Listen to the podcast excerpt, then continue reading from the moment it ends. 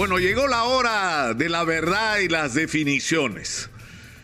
Y el presidente de la República es que él el que ha puesto las cartas sobre la mesa.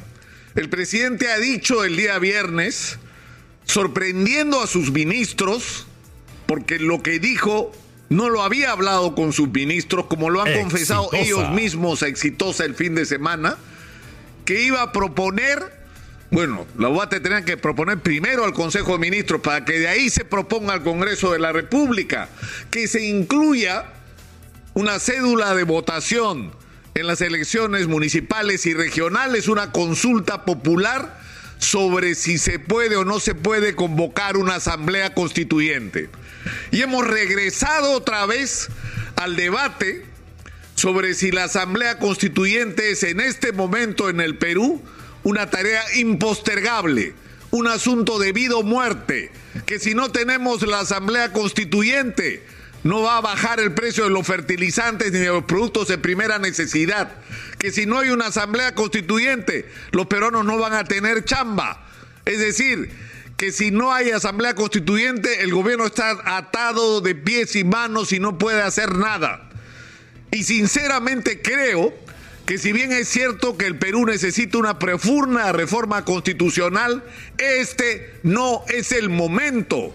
El Perú tiene otras urgencias y esas urgencias tienen que ver con quienes están en el poder hoy y con la capacidad que han demostrado para no estar a la altura de las circunstancias. Porque no hemos elegido a las personas adecuadas porque ni en el gobierno ni en el Congreso están las personas que satisfagan la demanda ciudadana de resolución de sus necesidades. Y el problema es que estamos atrapados, porque la constitución nos da derecho, la del 93, a ejercer la democracia una sola vez cada cinco años. Elegimos presidente y Congreso, de ahí nos arrepentimos cuatro años y 364 días de nuestra decisión. Y eso es lo que está pasando otra vez en el Perú. Entonces yo le propongo un reto al presidente de la República y a los señores congresistas. ¿Por qué no sometemos a consulta popular si la gente quiere que el presidente continúe y que el Congreso de la República continúe? O si la gente lo que quiere es que se vayan todos, pero no solamente por una vez sino que se le otorgue a los ciudadanos el derecho a revocar el mandato de a quienes eligieron y traicionan su confianza, incumplen sus compromisos o no están a la altura de las tareas que el Perú requiere en cada momento. Esto es una reforma constitucional que se puede hacer y se puede hacer ahora.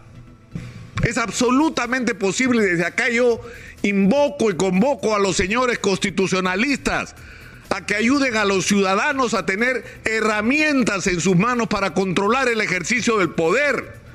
Porque tiene que haber alguna forma de, para transformar la constitución en dos legislaturas y eso se puede hacer en 90 días. Que le otorguen a los ciudadanos ese derecho revocador y que sometamos esto a consulta. Si lo que quieren es preguntarle al pueblo y que el pueblo decida, que el pueblo decida pues que el pueblo decida. ¿Quieren que siga el Congreso? ¿Quieren que siga el presidente? ¿Sí o no? ¿Y cuál creen ustedes que va a ser la respuesta? ¿Cuál cree usted, señora, señor, que me está viendo y escuchando y siguiendo en este momento? ¿Cuál va a ser la respuesta?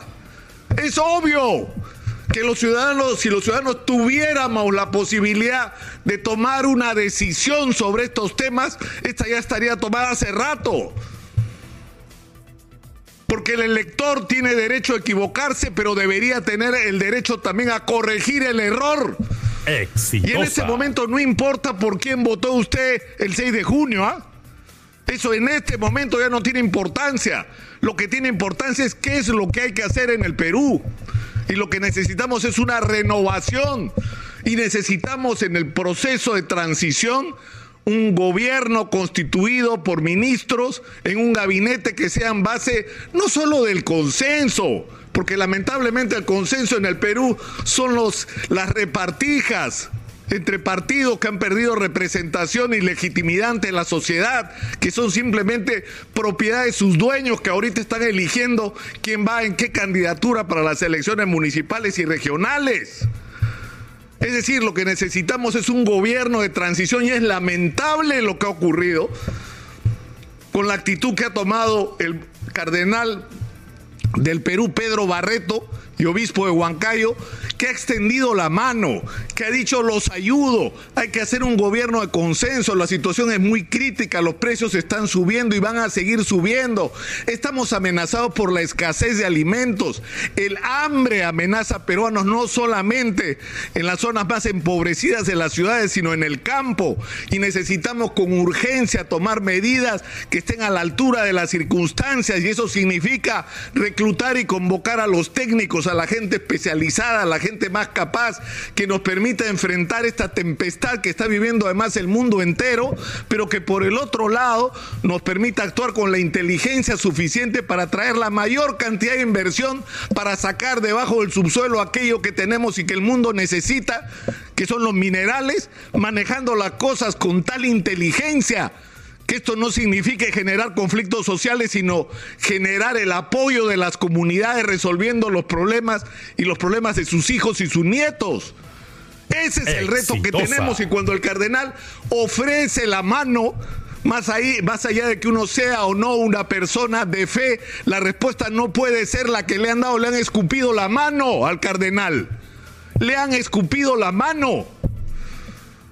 Entonces está absolutamente claro que los ciudadanos, y, yo creo que cada uno desde donde esté, cada uno, los periodistas desde donde estamos, los dirigentes sociales desde donde están reclamando, los especialistas proponiendo respuesta, los ciudadanos cada uno desde su lugar, tenemos que empoderarnos, tenemos que hacer sentir nuestra voz, tenemos que hacernos respetar porque los políticos nos irrespetan y tenemos que ponerle coto y límite a esto. Por eso yo los reto. Ayer se lo dije al congresista Guido Bellido. Usted que habla de consulta popular, que el pueblo decida, que el pueblo sea el que tome la decisión y usan la palabra pueblo mañana, tarde y noche. Bueno, que el pueblo decida lo más urgente e inmediato. ¿Debe seguir este gobierno y este Congreso, sí o no? ¿Sí o no? Los retos, si no le tienen miedo al pueblo, si dicen respetar la voluntad popular, Preguntémosle al pueblo qué es lo que quiere, pues, a ver qué les parece si hacemos eso. Pero eso es constitucionalmente posible si procesamos ahora una reforma. Y ahí tienen una tarea los constitucionalistas, para proponernos una alternativa y una vía que además, y para terminar, no puede ser una repetición de la historia, pues. Porque se va el profesor Castillo y se, y se va este Congreso, ¿y a quién vamos a poner? Otra vez vamos a repetir la historia, otra vez vamos a permitir que partidos que no respetan la democracia interna, que son propiedad de sus dueños, sean los que deciden quién va al Congreso de la República, por ejemplo, o vamos a demandar que los partidos se democraticen. Y si no se democratizan, abrir la posibilidad de que los movimientos independientes, tanto a nivel regional como por distritos, tengan el derecho a postular candidatos y a tomar el control de la situación, pero que además esos ciudadanos tengan la potestad constitucional de que cuando los traiciona, el propio ciudadano que los puso lo pueda sacar. Eso es algo que hay que hacer ahora y es absolutamente posible. Es absolutamente posible. Termino. ¿Quieren consultar al pueblo? Perfecto. Comencemos por preguntarle al pueblo si quieren que se vayan todos o no. Y yo creo que todos sabemos cuál sería la respuesta.